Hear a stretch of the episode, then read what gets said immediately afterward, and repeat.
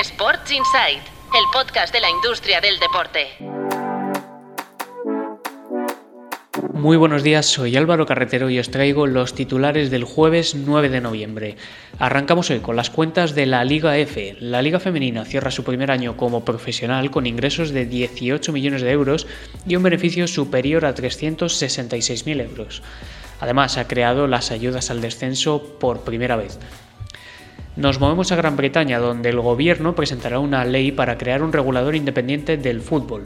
La medida lleva dos años sobre la mesa y se acelerará con un proyecto de ley que, en principio, se presentará el año que viene y Microsoft pone fin a la Overwatch League de esports. El gigante compró recientemente al desarrollador de videojuegos Activision Blizzard y pagará a los 20 clubes que tienen una franquicia en esta liga 6 millones de dólares a cada uno. En total desembolsará 120 millones de euros por su cierre. Y quien sí entra en los esports es Leo Messi, lo hace como accionista del club del Kun Agüero.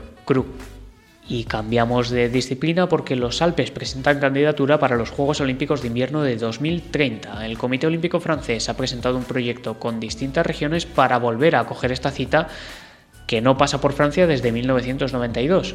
Sí que pasará el año que viene los Juegos Olímpicos de verano. Y nos despedimos hoy con la pregunta de la semana. Os preguntábamos cuántos equipos de la liga tenían una deuda neta negativa en 2021-2022. Una pregunta para los más técnicos, vaya y la respuesta era 7 de los 42 clubes.